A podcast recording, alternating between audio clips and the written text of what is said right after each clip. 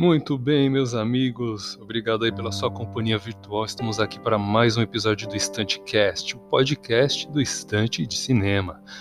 Vamos aqui então para o especial Batman, a parte 3, que eu tanto prometi para vocês, que demorou um pouco aí para sair, mas vai sair. Então, esta terceira publicação de uma série que eu estou fazendo homenageando o personagem da DC. É, assim como foi feito no blog, eu dividi o podcast em seis partes, né? Este especial Batman vai sair em seis partes, como saiu no blog. E estamos chegando então na metade dela, né? Já é o terceiro episódio aí, de um total de seis é, episódios como no blog, que nem eu mencionei agora. Então vamos aí para a terceira parte. Vamos, vamos falar hoje sobre a redenção do Homem Morcego com Neil Adams e as primeiras linhas de sua releitura após a censura lá que a gente tanto ouviu falar do cenário norte-americano nos anos, nos anos 50 e 60, que rendeu muitos quadrinhos aí com histórias bizarras do Homem-Morcego e também a série com Adam West, né? A série com Adam West também é fruto da censura do selo CCA.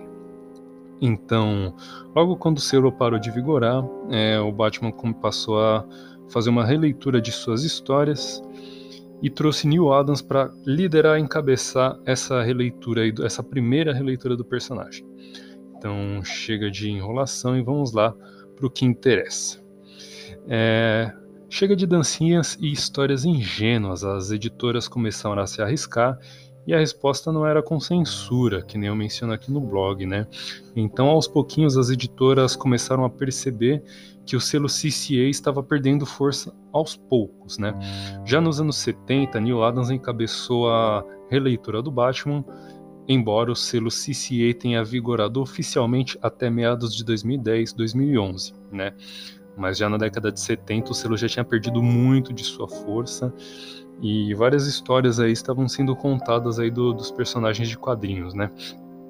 Então, na, na realidade, é, o que era respondido com censura e boicote ali do próprio, na própria editora, né, os próprios, os próprios supervisores que estavam dentro das editoras acabaram não respondendo mais, né? Essa censura não vinha mais, não vigorava mais no dia a dia e estava tudo voltando ao normal. Então a naturalidade das histórias, a proximidade com assuntos menos infantis começava a ganhar apenas algumas páginas, né? É, o que só nos anos 80 que viriam a moda das graphic novels, que este é o assunto do próximo episódio. Mas o mais importante era que não havia mais os cães farejadores lá supervisionando os roteiros dos quadrinhos nas salas de edição. Quem não leu na época, como eu, pode encontrar hoje em dia os clássicos da DC através da série Lendas do Universo DC.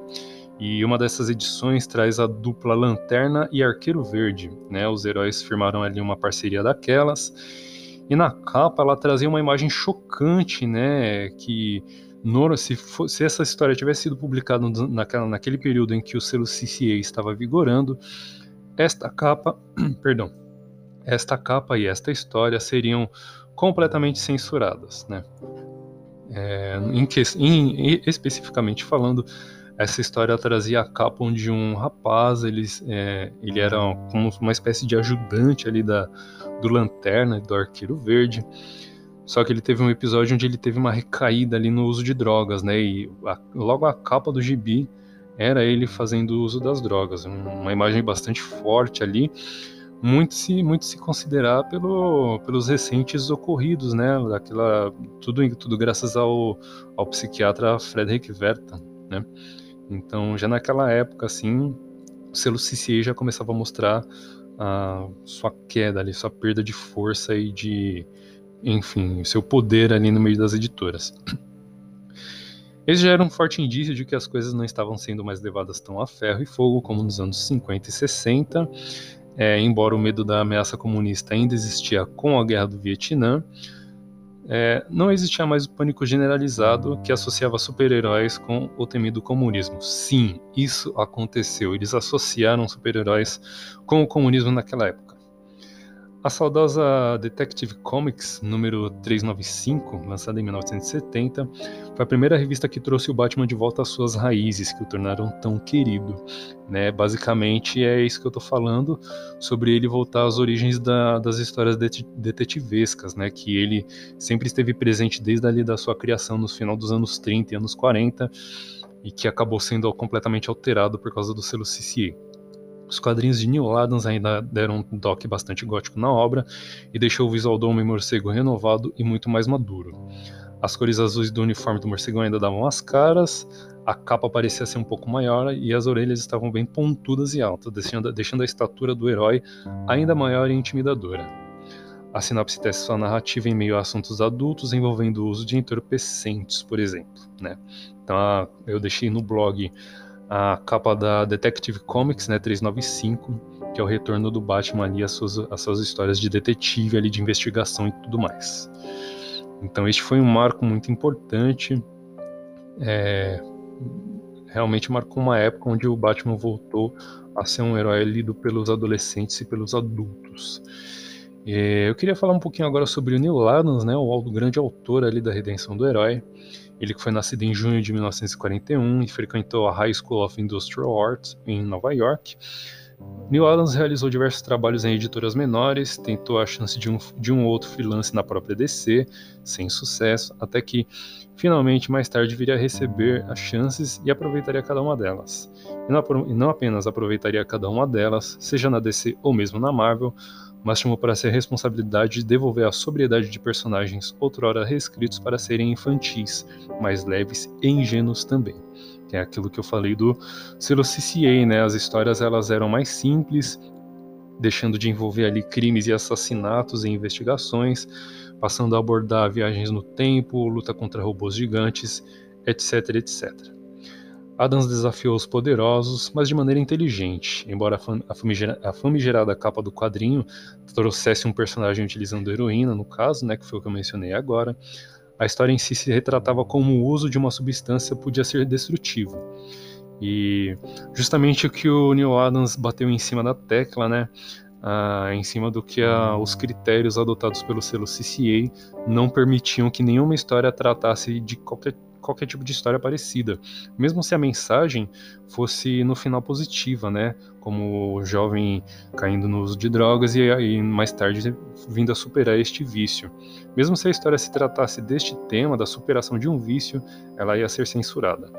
Então, os jovens daquela época realmente captavam a mensagem, pois o uso de heroína era muito comum, principalmente entre ex-combatentes da Guerra do Vietnã. A provocação de Neil Adams não ficou apenas no choque visual de, cena, de cenas abomináveis, mas também trouxe de volta um vilão que havia sido inicialmente suavizado, mas que depois foi deixado de lado.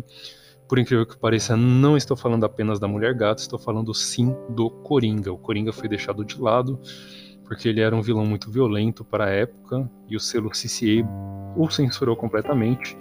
É, tentaram suavizar o personagem, mas ele ficou horrível. Então ele acabou sendo deixado de lado. É... E com Batman não tinha como, ele era o protagonista teve que encarar a barra de ser suavizado e ganhar, uma, ganhar historinhas infantis ali, que nem eu mencionei de robôs gigantes e alienígenas espaciais. Então, basicamente, a terceira parte ali da, da releitura de Neil Adams é isso daí.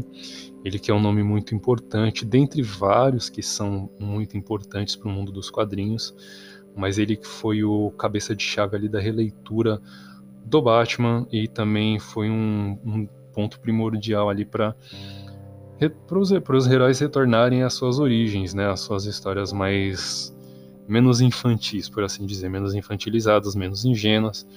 Ele que foi ali o pontapé inicial que mostrou que o selo CCA já não tinha mais tanta força quanto antes. Então, Gostaria de agradecer a tua presença virtual, tua companhia. Muito obrigado por estar ouvindo aí o podcast do Estante de Cinema, o Estantecast. É, fico contente de vocês estarem realmente acompanhando. Sigam o Estante nas redes sociais, Twitter, Instagram, Filmou e Letterbox, arroba Estante de Cinema em todas essas redes. Acessem também o blog, né, estantedecinema.blogspot.com. Nos vemos na quarta parte da, do especial do Batman, porque a terceira já se encerra por aqui. A quarta parte vai ser os anos 80, que foi a era das graphic novels, beleza? Então, obrigado mais uma vez pela sua companhia e até o próximo.